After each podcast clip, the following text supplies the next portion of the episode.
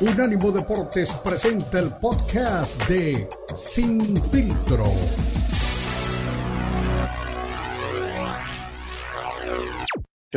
Eh, de febrero, exactamente contra Asad Jovanishan. Se llama Luis Panterita Nera, Neri, el eh, tijuanense también, que ha estado por ahí ganando títulos del mundo, eh, peleando con la báscula, pero ahora dice que se siente en el mejor momento de su carrera y lanza retos a diestra y siniestra, incluyendo al monstruo Inoue, que él dice que tiene pues ya todo listo para poder vencerlo. También habla de Yerbonta Davis y hasta del Canelo Álvarez. Así que un poquito de la charla que sostuvo eh, Panterita Neri con los medios de comunicación. Uno del, uno del peso,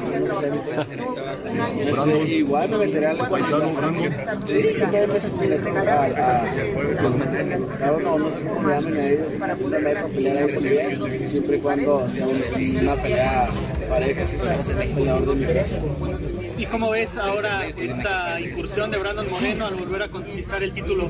Ah, yo estoy contento que es tijuanense además y felicitarlo. Brandon Moreno es muy buen peleador. Sí, a ver, un, un Brandon Moreno contra Luis Pantera Neri. Oye, y también, pues, eh, al menos dice el dicho, cosechas lo que siembras. Desde hace 10 años la UFC apostó por México, hicieron varios shows, y ahora prácticamente estamos en un muy buen año porque Brandon Moreno... Mucha fuerza la UFC. Sí. Agarró mucha fuerza y más fans cada vez agarrado a tener más público. Y sobre todo también en la rama femenil, porque este fin de semana Alexa Grasso también va por un título, entonces eso habla muy bien de que se están haciendo las cosas. no veo mucho UFC, la verdad. No lo veo mucho ni tampoco mucho.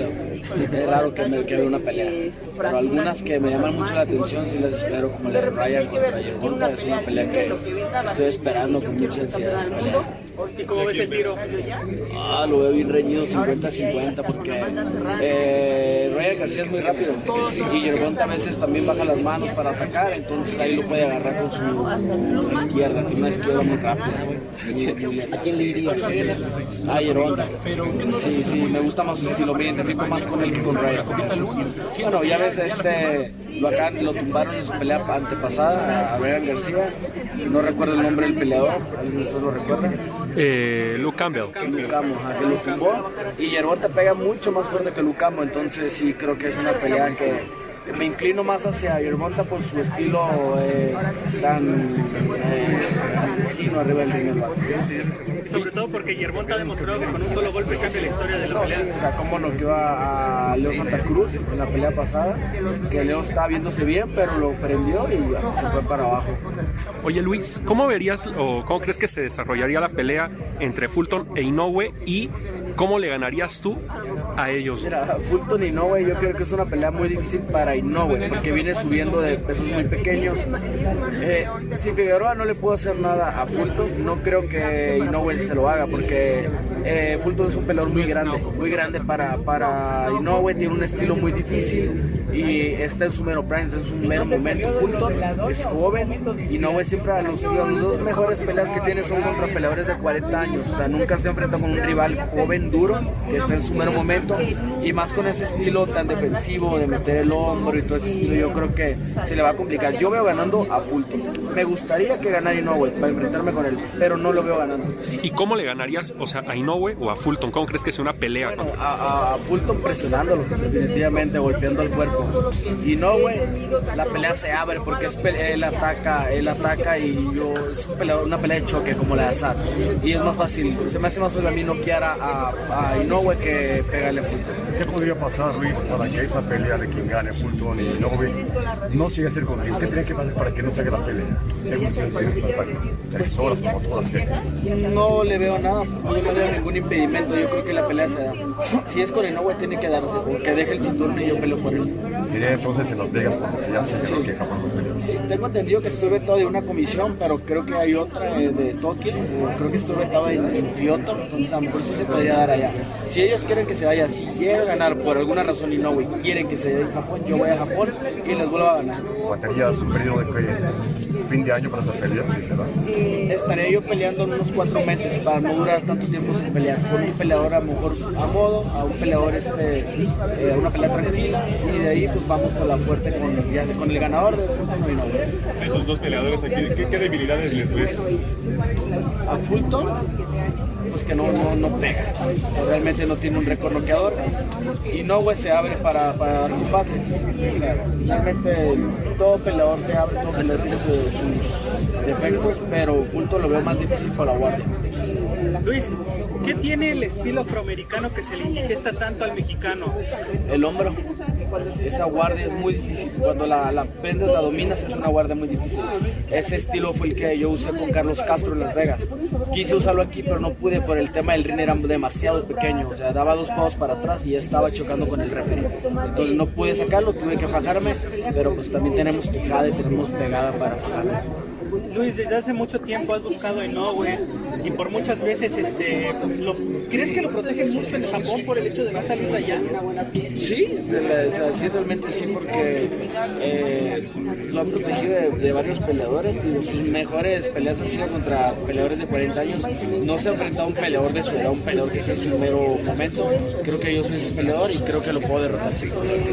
Y te decía mi compañero, cómo ganarle, pero más bien cómo eh, boxearle a un Eri ante los medios de comunicación, hablando, mi estimado Beto, de varios temas, ¿no? Incluyendo de, de, su intención de enfrentar a Naoya Inoue, el monstruo, ¿no? Él dice que tiene pues, la fórmula para poder vencerlo, dice que lo protegen también los jueces y también daba su veredicto, ¿no? Acerca de la pelea entre Yerbonta Davis y Ryan García, le ponía ahí sus fichitas a lo que es eh, la pegada de Yerbonta Davis. Lo que es cierto es que es una pelea que se antoja eh, realmente para, para enmarcarla, ¿no? En este primer eh, este primer semestre del 2023.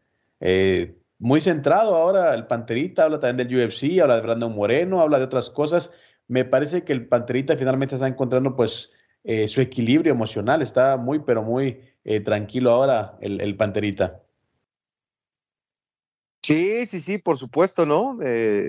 está ahí este, pensando, ¿no? En, en lo que viene, aterrizando ideas pero eh, no sé, es este, lo, habíamos platicado en su momento, ¿no? Es la, oportunidad de que de ese salto y, que otra vez se meta este, en el camino de ser un ídolo en México. Vamos a ver si le alcanza. Eh, ¿A ti qué te parecieron sus respuestas? ¿Tú crees que sí, este, el reto que viene, pues suena muy importante independientemente del rival, ¿no? O sea, para donde le veas está, está complicado. Claro, eh, exactamente, pero ya cuando llega a ese nivel, eh, pues ya tiene creo que pocas opciones para poder tener peleas eh, más sencillas. el tema con el tema con, con, el Panterita es que es un tipo que, que ya fue campeón del mundo. ¿Sí? Yo me acuerdo de, de, una pelea, tuve que madrugar, ¿no? Yo en ese tiempo estaba trabajando para Bein Sports y tuvimos la pelea, peleó contra Yamanaka allá en Japón y le dio un repaso. Panterita, sin embargo, empezó luego a cambiar de campamentos, empezó a pelearse mucho con la báscula, eh, tenía problemas para dar el peso y eso obviamente pues también le, le empezó a cobrar factura, pero lo veo ahora bien centrado, tiene 28 años, tiene todavía futuro dentro del boxeo, acaba de vencer a, a, su rival, a Javenician, ahorita en, Los Ángeles, y por supuesto que está también enfocado ahora en peleas grandes, en peleas importantes, y, la pelea que él dice que, que puede cambiar eh, su futuro, obviamente su, su, nivel dentro del boxeo, es contra Naoya Inoue. Así que veremos si finalmente se le da ese, ese, combate a Panterita. Y si no, pues lo veremos ahí también contra otros rivales. Pero, pero bueno, eh, yo creo que el tipo está, está bien centrado y por supuesto también está bien enfocado en lo que quiere dentro del boxeo. Sí, sí, sí. Y ya sabe, ¿no? Lo que es ganarle a japoneses. ¿Te acuerdas cuando le ganó a, a Shinsuke Yamanaka? Entonces, este, no sé si contra, contra Inoue se pueda dar. Yo creo que sí es un, tiro muy complicado, muy complicado, pero como dices, ya no hay margen de maniobra. Si quiere triunfar en esto, ya sabe lo que es el campeón del mundo. Eh, un año, ¿no? Más o menos, bueno, no menos, fue, ¿qué fue de agosto del 2017 a febrero del 2018, ¿no? Eh, su reinado en el peso gallo del Consejo Mundial de Boxeo. Entonces, sí, ya e, es el momento de dar el salto. Exactamente, para Panterita, te digo, cuando llega a cierto nivel, eh, pues ya tienes muy pocas opciones, no si es que quieres mantenerte ahí.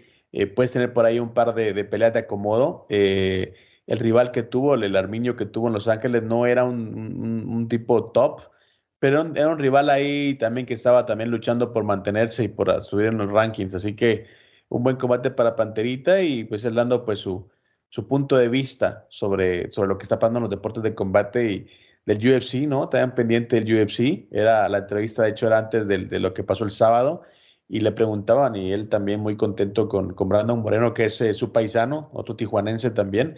Entonces, pues Panterita muy, pero muy relajado. Yo creo que eh, el mejor estado para un atleta es estar tranquilo y, Panterita lo está. Así que enhorabuena por el boxeo mexicano que tiene pues también muchos representantes. Más adelante te voy a decir, ¿ya viste la película de Creed 3? ¿No la has visto todavía? No, ¿ya está en el cine? Ya, ya la fiebre del sábado, luego te cuento. Vamos a una pausa, regresamos. Recuerda, somos Unánimo Deportes.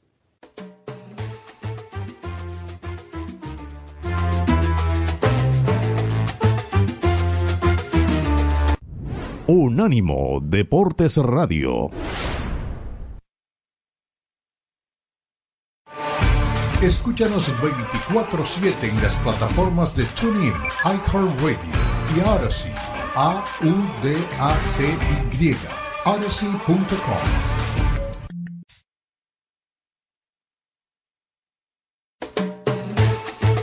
Estás escuchando Sin Filtro, el programa multideportivo presentado por Unánimo Deporte, el poder del deporte y la cultura latina. Sin Filtro, Sin Filtro.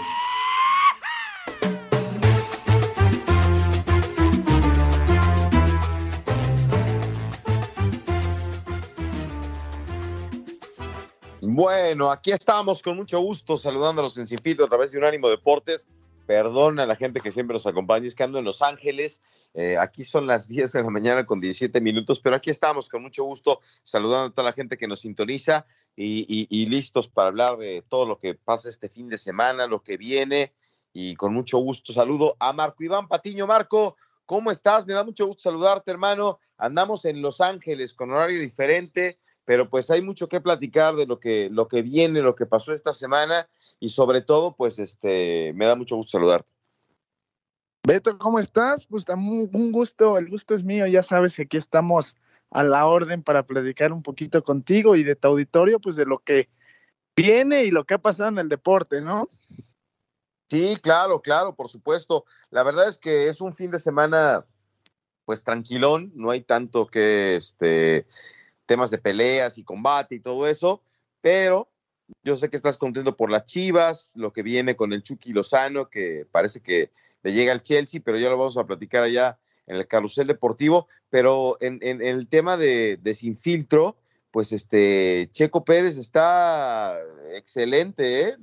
ahora está este presumiendo, veía las notas, me, me llegaban las notas, presumiendo ahí este varias cosas este eh, de joyería en el cuello, segundo lugar. ¿Viste la carrera el fin de semana?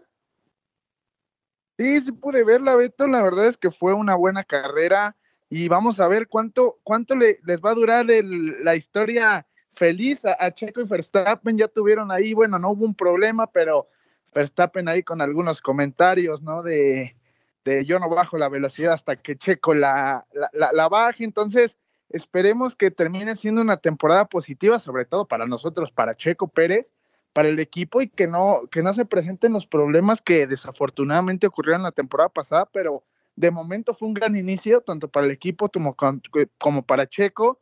Un segundo lugar, este, empezar así siempre una temporada es importante, te va dando confianza, pero insisto, a ver, Beto, ¿cuánto tiempo puede durar esta novela con ellos, eh? Sí, hombre, va a ser bien complicado, Marco. La verdad es que va a ser bien complicado. Ellos de repente este, tienen buena relación, de repente no. Pero me explicaba el otro día una persona de, Holanda que está muy cerca de Max Verstappen. Me decía, a ver, el tipo es ganador. Ya ganó un título. Porque teníamos ese cuento de que si ganaba un título, porque el papá puso dinero para, para ayudar a Red Bull, que con un título él iba a estar contento. Sí, un título.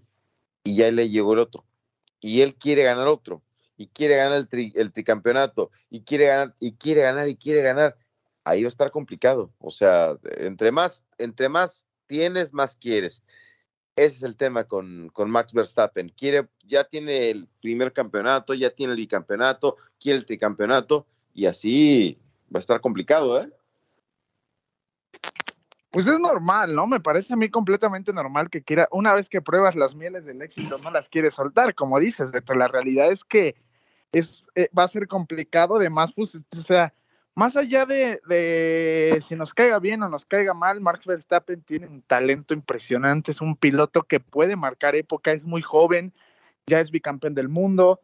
No se ve nadie, honestamente, que le pueda hacer competencia tanto a su auto, que es espectacular, como a él como piloto en este momento. Entonces, difícilmente creo que, al menos como si, si las cosas van como, como, como van y como están en este momento, Beto, difícil, difícilmente que alguien le vaya a quitar ese, ese título del mejor del mundo. La verdad es que sí, tiene un gran carro, sí es el piloto uno, pero también, más allá de si metió su papá dinero o no, es un piloto que ha dado resultados, Beto. Tampoco podemos hacer menos a Max, que pues en lugar a dudas es el mejor del mundo en este momento, pero también tampoco podemos demeritar lo hecho por Checo Pérez, este tercer lugar en la temporada pasada y ahora pues va a pelear, ¿no? Pero creo que si logra un segundo lugar ya al final del campeonato mundial de pilotos, pues va a ser algo muy positivo, Beto. Sí, sí, sí, sí, ojalá que, ojalá que tenga una buena temporada, que le vaya bien a Checo Pérez, es lo más importante, y sobre todo que pueda, que pueda encontrar este pues el éxito, ¿no? Con, con, con la gente de, de, de, la AAA. Oye, ¿cómo está el mundo de la lucha libre? Porque este ve, veía las notas eh, ayer que estaba platicando este, con la producción para hacer el programa. Tú que eres experto de, de la lucha libre, ¿quién es Shakiri? ¿Tú sabes? ¿Shakiri? Shakiri. ¿De, ¿De, qué empresa? Igual y sí sé, pero ahorita me pierdo. Del, ¿De del, Consejo Mundial dice, no soy la gordita que hace reír, soy Shakiri y, que está triunfando con el Consejo Mundial.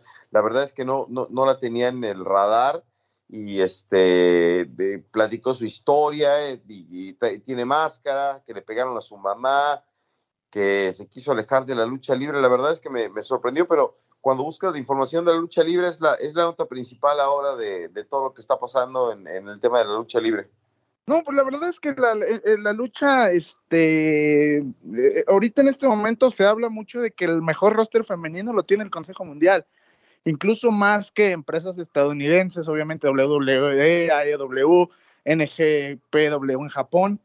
La verdad es que el Consejo Mundial últimamente se ha consolidado, ¿no? Como teniendo el mejor roster femenil. Honestamente, te, soy sincero, Beto, no tenía mucha idea de esta luchadora, pero si le está rompiendo es por algo, ¿no? Y siempre, y siempre los, los personajes que rompen estereotipos, siempre los personajes que son diferentes suelen tener éxito en el público. Lo importante es consolidarse y lo importante es mantenerse, porque también hemos visto muchas veces personajes así, Beto, que de pronto surgen, explotan y en uno o dos años no los volvemos a ver, ¿no? Lo importante es quedarse ahí en la cima y, y que no solamente sea nota importante hoy, ¿no? Sino que siga siendo esté relevante dentro del cuadrilátero y eso seguramente le va a dar buenos, buenos resultados, ¿no?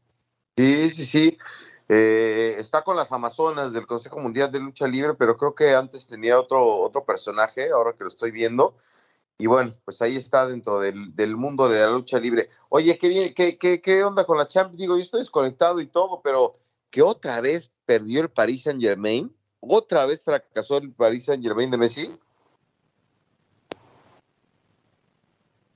Pues normal, Beto, la verdad es que normal, un equipo grande, un grande, un equipo grande no se basa a billetazos, Beto. Paris Saint Germain no ha ganado nada. Paris Saint Germain vive de juntar estrellas y hay que tener mística en este torneo. Desafortunadamente se enfrentó contra un equipo que es que es experto en Champions, es el tercero más ganador, cuarto más ganador como el Bayern Múnich y les pasó por encima, ¿eh? Por más que tuvo buenos momentos, por más que tuvo buenos momentos el el París, creo que el Bayern fue superior y, y, y, justamente clasificó Beto. Y el París, pues más allá de Messi, Mbappé, Neymar, pues sigue siendo un equipo chiquitito.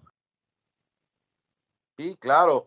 Me sorprendió, la verdad es que me sorprendió que eh, cuando venía llegando a Los Ángeles me hablaba Israel de esa y me decía, oye, ¿qué crees que echaron otra vez al Paris Saint Germain? Le digo, no lo puedo creer, no lo puedo, o sea, me, me imaginé que iba a estar complicado, pero bueno, pues ni hablar, se les fue, se les fue la, la situación. Oye, ¿cómo está el, el, el, tema del NBA? Yo llegué aquí a Los Ángeles este, con ganas de ir a ver a los Lakers y me dijeron, se acabó la temporada, no hay partidos acá.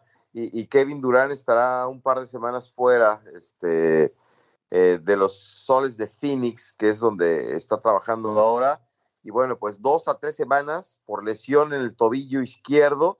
Y, este, esto fue en un calentamiento el miércoles cuando los soles de Phoenix iban a enfrentar al, Thunder de Oklahoma City. Y bueno, pues ahí está el doble campeón de la NBA que tiene que este, pues hacer un alto en el camino y esperar para regresar. Eh, ¿Qué está haciendo Kevin Durant ahí en el Thunder de Oklahoma, digo, en el Sol de Phoenix? Pues ellos este, lograron el canje, ¿no? Es un equipo que va a competir este, con Devonta Booker, este, con, el mismo Kevin Durant, van, a competir. Lo que sí veo es que fue una lesión muy tonta, fue en un calentamiento, Beto. No sé cómo, hasta parecía en cámara lenta cómo se cae Kevin Durant y de pronto pues se fue, ¿no? Y sí, hablabas de los Lakers, pues también un equipo que, que poquito a poco todavía puede levantar y todavía se puede meter en el play-in y en una, una, buena, un buen cierre se puede meter hasta la postemporada, ya veremos, pero en el caso de Durant, Beto, pues llegó ahí porque fue el único equipo dispuesto a pagar por un canje de ese tamaño, ¿no? Sabemos que Kevin es, es resultado directo, el resultado es impacto directo, entonces Vamos a ver cómo le va. Y es un veterano, ya tiene 34 años. Y sí sabes con qué equipo. Ha, estado en muchos equipos, le ha ido bien en todos, pero sí sabes con el único que ha salido campeón, ¿no? No, ¿con tu equipo? Con los Warriors. Con el único ah. equipo que ha logrado levantar los, este, el campeonato ha sido con los Warriors, Beto. Así que muchos decían que gracias a Kevin Durant, pues se fue Durant y volvieron a ganar los Warriors el año pasado, ¿eh, Beto? Sí, sí, sí, es cierto, es cierto. Bueno, pues aquí estamos, Marco Patiño, Beto Pérez Landa. Tenemos un fin de semana de, mucha actividad, pero los saludamos con mucho gusto. Vámonos a la pausa y regresamos con más en Sin Filtro a través de un ánimo Deportes.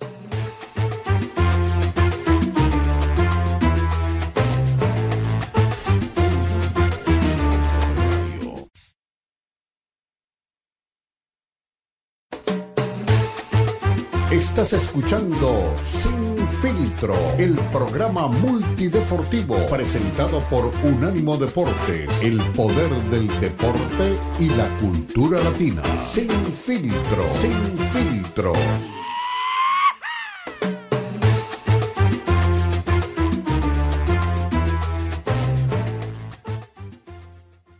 Aquí estamos con mucho gusto en Sin Filtro a través de Unánimo Deportes Cristian Echeverría anda en una misión especial ahí en Las Vegas, pero estamos aquí con mucho gusto, Marco Patiño, Beto Pérez Danda. Oye, eh, a ver, eh, eh, platicábamos en Sinfield, en, perdón, en Cero Soccer, Marco, de qué iba a pasar con Aaron Rodgers y sigue siendo la noticia, ¿no? Parece que ahora está cerca este, de, llegar a los Jets, ya está la agencia libre, se habló de, que pudiera este, quedarse en Green Bay, parece que se está acercando al equipo de los Jets. ¿Qué va a pasar con Aaron Rodgers?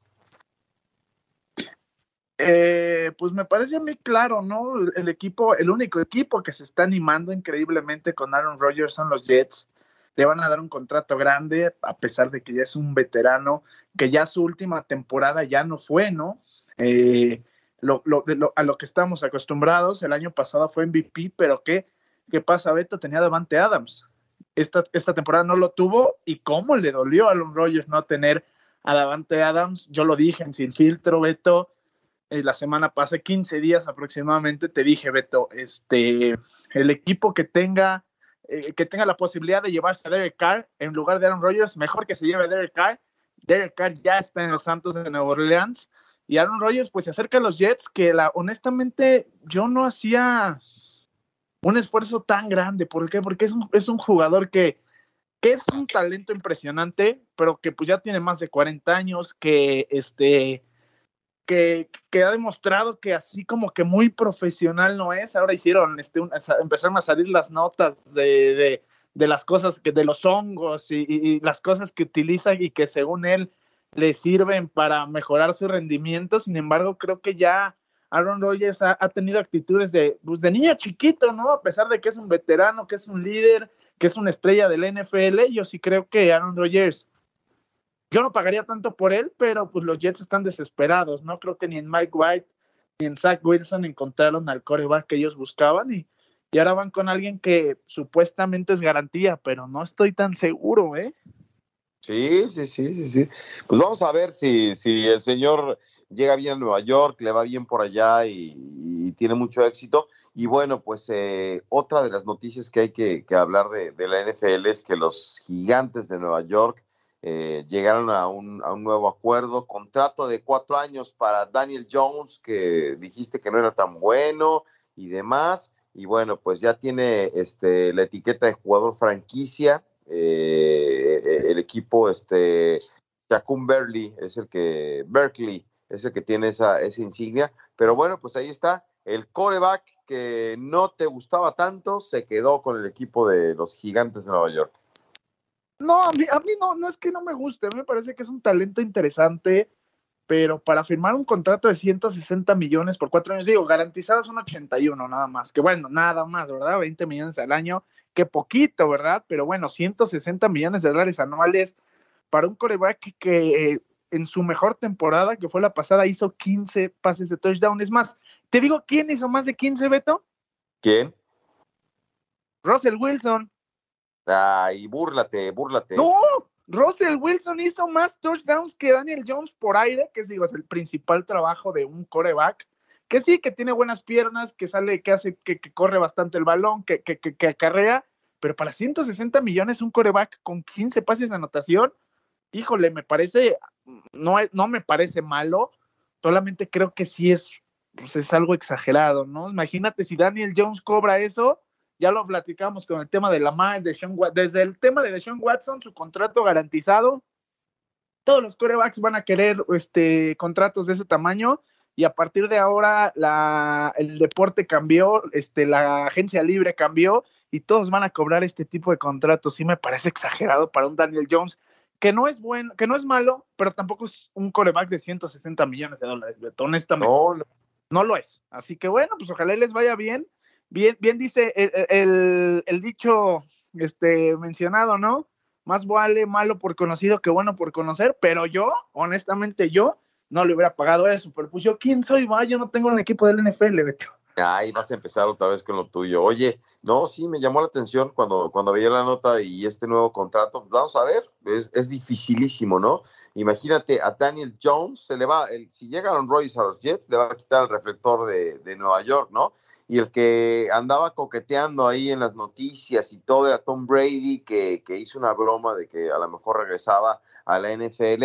Yo por eso, como platicamos en Cero Soccer, yo ya no le creo, ¿eh? Que, que del retiro ¿Te acuerdas el año pasado un, señor que compró este, el balón último de la y que, que regresa? Entonces, no sé, este, hizo una broma de, que podía regresar con el equipo de los Miami Dolphins hasta que no arranque la temporada y no tenga equipo, no le creo a Tom Brady. Eh, no, yo no creo, ¿eh? Ya también después en sus redes sociales dijo que no, que no iba a regresar, que le estaba felizmente retirado pero no sé, la verdad es que pues ya se retiró una vez y como dices, fue un show con el balón, que si lo regresaron, que si lo regaló no sé quién, y al final, ¿para qué? Para que regresara y la verdad es que tuvieron una temporada buena, muy buena en cuanto a números, pero lejos de las expectativas que con las que juega siempre cada año Tom Brady, ¿no? esa es una realidad. Yo no creo que regrese, yo creo que ya no tiene nada que regresar, ya tiene más Tom Brady tiene más Super Bowls que cualquier franquicia de la NFL. Entonces, ya, ¿para qué regresa? ¿Para qué regresa? Ya, que se quede en su casa con sus cientos y cientos de millones de dólares, que los disfrute con sus hijos, ya con su esposa desafortunadamente no, pero que lo disfrute con sus hijos y pueda y pueda seguir pues, su legado, ¿no? A final de cuentas dicen que a final de cuentas le van a ofrecer más lana si se va de comentarista en la televisión que si regresa a los campos. Yo que él ya me quedaba tranquilo, me firmaba el famoso contrato con Fox Sports y vámonos, Beto. Sí, sí, sí. Es que anduvo en el este, pendiente de todo lo que pasó en el, en el este, combine de la NFL y por ahí este, gente muy cercana a él decía que había que estar pendiente de las noticias que se dieran en Miami y digo, o sea, ir a jugar con los Dolphins, yo sé que igual y no, no aspiras a, estar en el Super Bowl, pero tuvo una buena temporada el equipo. Ahí está Tuatago Bailoa, que hemos platicado un montón de él, pero este, sería la sensación ¿eh? que, llegara Tom Brady al conjunto de los Dolphins. Pues fíjate que yo no estoy tan de acuerdo con eso, Beto. Los, los delfines. ¿Por qué? Mira, no, me refiero a lo de los delfines que no aspiran. Los delfines contrataron a Tyreek Hill, ¿no? Este, tienen a, Jalen Ward. Este, desafortunadamente para ellos, pues ocurrió la triple conmoción, conmoción de Tua y terminaron jugando con Skylar Thompson un partido super de, de postemporada. Esa fue la realidad de los delfines. Digo, yo sé que el hubiera no existe, que es odioso y todo lo demás, Beto, pero si tú hubiera estado bien, para el ritmo que llevaba, para los, este, las anotaciones, para las yardas que traía, yo creo que los delfines sí, sí. Con, con Tyreek Hill, cualquier equipo se vuelve candidato, Beto. Es una superestrella. Imagínate Brady pasándole a Tyreek Hill, pues mucho mejor, ¿no? Lo que sí creo es que no, no, va, no, no va a regresar Tom Brady, pero la realidad es que los delfines no son un mal equipo y se van a seguir armando. Vas a ver se van a seguir armando y van a seguir siendo candidatos. Ya por lo menos regresaron a la postemporada, Beto, y ahora vamos a ver si pueden seguir avanzando, ¿no? Sí, claro. Bueno, vamos a la pausa. Aquí estamos con mucho gusto en Sin Filtro a través de Unánimo Deportes.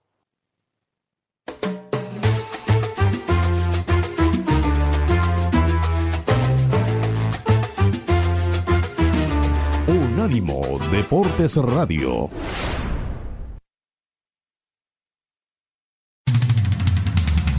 Visítanos en nuestra página de internet unánimodeportes.com.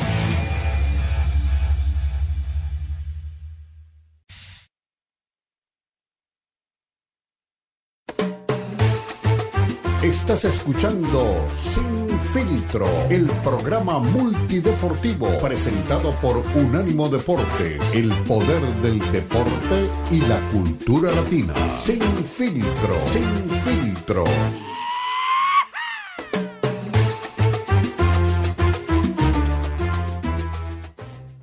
Aquí estamos en Sin Filtro a través de Unánimo Deportes. Fíjate, ¿te acuerdas de mi amigo de, Momo, este, de Shunsuke Momose, el, amigo de Japón, que, venía aquí cuando estaba este, en Pachuca, Keisuke Honda? Ayer estuve platicando con él, por suerte, y este, trae la, la camiseta de Shohei Otani eh, con el tema del Clásico Mundial de Béisbol. Eh, ya empezaron los partidos, la preparación, y anda ya Shohei Otani. Imagínate lo que sería es como si Checo Pérez cuando, cuando viene a correr al Gran Premio de México, ¿no? Es la sensación. Shohei Otani en Japón, la locura, Marco. Pues es que es una superestrella, Beto, es una superestrella eh, de niveles internacionales, ¿no? Además sabemos que los japoneses pues son muy talentosos, ¿no? Son muy buenos en el tema del béisbol. Nosotros pues obviamente pues estamos familiarizados con la liga estadounidense, con la Major League Baseball, con con la Liga Mexicana, ¿no? Tenemos buenos equipos, la Liga del Pacífico, pero en Japón el béisbol es, pues es uno de sus deportes principales y, queda claro que este, que, es una estrella, ¿no? Este, y no nomás allá, en todo el mundo, es, es uno de los mejores del mundo, Beto, y además, pues también eh, recordar que mañana, justamente mañana, digo, ya lleva unos tres días más o menos que empezó ya con la participación de Cuba, con la paliza China Taipei, pero mañana juega México, Beto. Se estrena el equipo mexicano que está repleto, ahora sí, repleto de estrellas, ¿eh? Sí, ahora sí, ¿no? Eh, la, plana mayor del béisbol mexicano se dio cita con, este equipo. Qué bueno, ¿eh? La verdad es que a mí me da mucho gusto. No soy muy beisbolero, me gusta obviamente este, ver eh, los resultados y estar pendiente de la serie mundial, eh, que la gente de Venezuela se emocione, los cubanos, pero esta nueva distribución de, de, este, equipos a nivel de, digo, en diferentes sedes, me, gustó mucho, pero ayer que te decía, este, le hablaba a, Momo, digo, oye, ¿qué onda, Momo? Y traía el, este, Jesse Shohei Otani, dice, estamos felices, Shohei Otani está en casa, eh, es, es, espectacular, ¿no? Que, que aparezca. Y bueno, pues este, ya debutó Colombia, ya debutó este, también la, gente de Cuba. Y bueno, pues este, previo a esto, eh, apareció México, ¿no? Que le dio este, hasta para llevar a los Rockies de Colorado. Y, este, vamos a ver si están listos, ¿no? Para, para poder este, demostrar otra vez que el béisbol mexicano, que sabes que tiene mucho éxito, tiene repercusión a nivel mundial.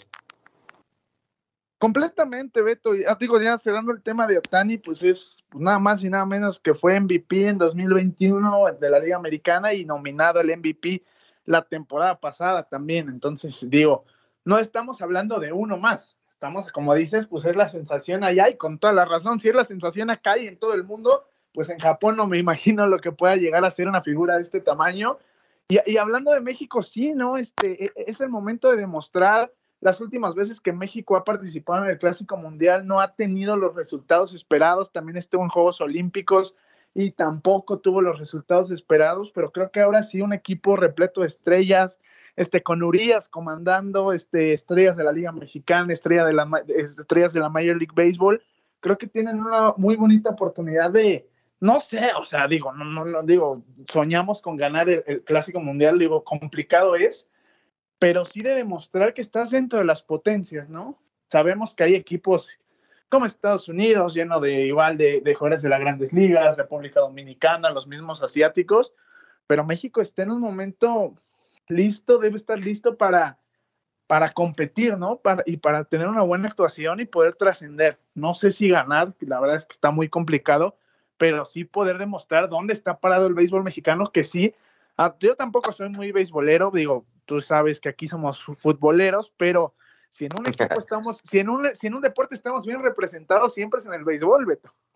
Bueno, anoche estaba hablando de un amigo tuyo, este, aquí de, después de la presentación de los Caligaris, y me, y me preguntaba a alguien, oye, ¿qué pasó con Fede? ¿no? Y le expliqué, y nos puso que nos dedicáramos al béisbol, ¿te acuerdas? En ese tristemente célebre este, mensaje de Twitter, dijo, bueno, pues si no les va bien el fútbol, dedíquense al béisbol. Es, es la verdad, ¿eh? El béisbol es una, una, una este, industria en nuestro país, tenemos muy buenos beisbolistas eh, que han estado en equipos importantes, más allá de Valenzuela, ¿eh? me refiero a que, eh, digo, Hugo Sánchez fue jugador del Real Madrid y, nadie más ha estado en un equipo top de, del fútbol mundial, ¿no? Este, a esos niveles me refiero. Eh, Valenzuela fue de los Dodgers y ahora ya llegaron un montón de, fútbol, de, beisbolistas a los Dodgers este, que han dejado una huella importante. Todavía después de, Valenzuela, me acuerdo los cerveceros de Milwaukee ahí con Teodoro Higuera.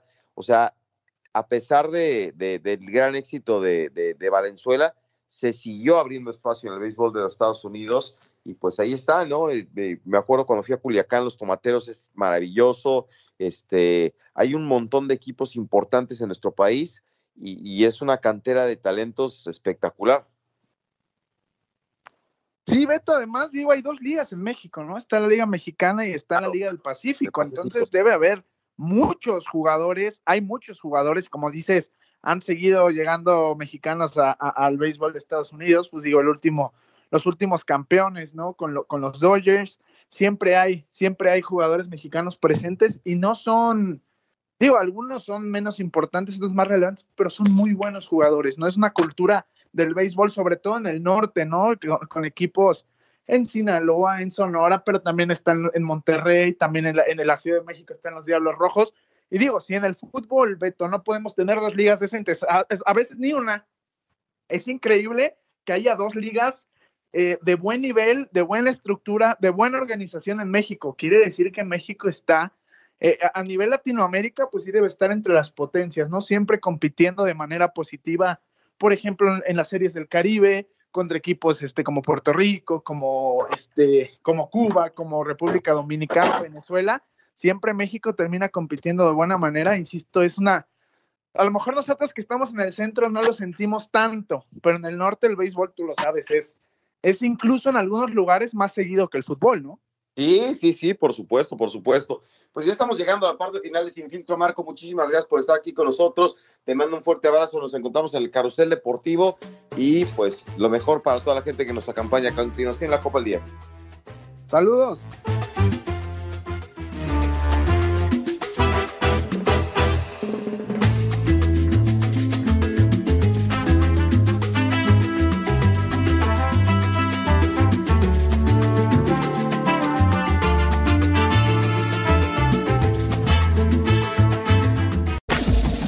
Este fue el podcast de Sin Filtro, una producción de Unánimo Deportes.